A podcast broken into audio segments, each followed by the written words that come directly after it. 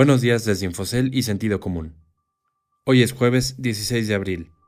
Esto es Al Día. La calificadora Fitch lleva la calificación de México al borde de grado especulativo, mientras que la perspectiva la mantiene estable. Datos duros y malos de Estados Unidos hacen que las bolsas locales frenen su mejor racha en cuatro meses. El centro Citibanamex dejará de lado las convenciones para atender enfermos de COVID-19 Hola, soy Gabriel Arrache y estas son las noticias que debes saber para estar al día. La agencia Fitch Ratings recortó en un escalón la calificación soberana de México ante la expectativa de una severa recesión económica este año por la pandemia del coronavirus COVID-19, con lo que la puso al borde de ser un activo especulativo para la calificadora de origen estadounidense. La nota de deuda de México pasó así de triple B a triple B negativo el último escalón dentro del nivel conocido como grado de inversión, ante la expectativa de que la pandemia de COVID-19 agravará algunos factores que ya venían frenando el desempeño económico del país. Fitch dejó la perspectiva de la calificación en un nivel de estable, lo que implica que por ahora hay bajas probabilidades de un nuevo recorte. No obstante, los especialistas llamaron la atención sobre la importancia de que el gobierno de Andrés Manuel López Obrador aplique un programa de estímulos fiscales más agresivo para apoyar el consumo y superar el freno económico generado por el coronavirus. Los malos datos económicos en Estados Unidos evidenciaron el posible daño más profundo que han ocasionado las medidas de contención de la pandemia de coronavirus, por lo que la bolsa mexicana frenó cinco días de ganancias, que era su mejor rally en cinco meses.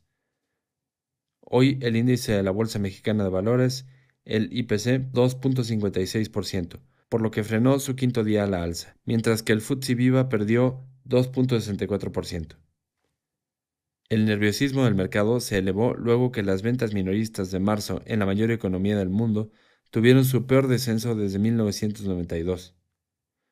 El índice Empire State cayó en el tercer mes del año a su menor nivel desde la gran recesión y la producción industrial tuvo su mayor caída en marzo en 74 años. Lizeth Esquila, corresponsal bursátil, tiene más información. Los débiles datos económicos de Estados Unidos, uno peor que el otro, solo dan mayor respaldo a las expectativas de que la contracción económica del primer trimestre del año será más amplia de lo que en crisis anteriores. De hecho, estas cifras económicas se sumaron a los malos datos que reportaron ayer los grandes bancos estadounidenses como JP Morgan y Citigroup, que ya han reflejado el impacto del virus en sus estados financieros. Las salas del centro City Banamex dejaron de albergar eventos multitudinarios a finales de marzo, en medio del avance de la pandemia de coronavirus COVID-19 en México. Ahora se alista para reabrir sus puertas, pero en vez de conciertos y exposiciones, recibirá a cientos de contagiados con el virus en lo que podría ser el umbral de la tercera fase de la emergencia sanitaria. Los trabajos de reconversión implican la instalación de 854 camas para pacientes con necesidad de oxigenoterapia, así como 36 espacios de terapia intermedia que estarán bajo la dirección y operación de la Secretaría de Salud Capitalina y que serán desplegadas en tres fases conforme sean requeridas. Para lograr esta reconversión, las empresas y organizaciones participantes destinaron 700 millones de pesos, más o menos 29 millones de dólares, de los que el 50% provinieron de las fundaciones Carlos Slim, Inbursa y Telmex Telcel. El resto provino de Walmart de México, Grupo Bimbo y Coca-Cola FEMSA.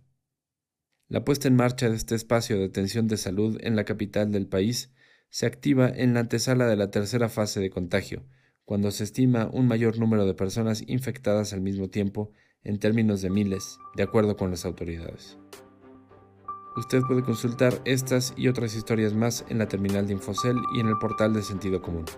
Esto fue su resumen noticioso al día. No deje de escucharnos mañana con las principales noticias de negocios. Que tengan un excelente jueves.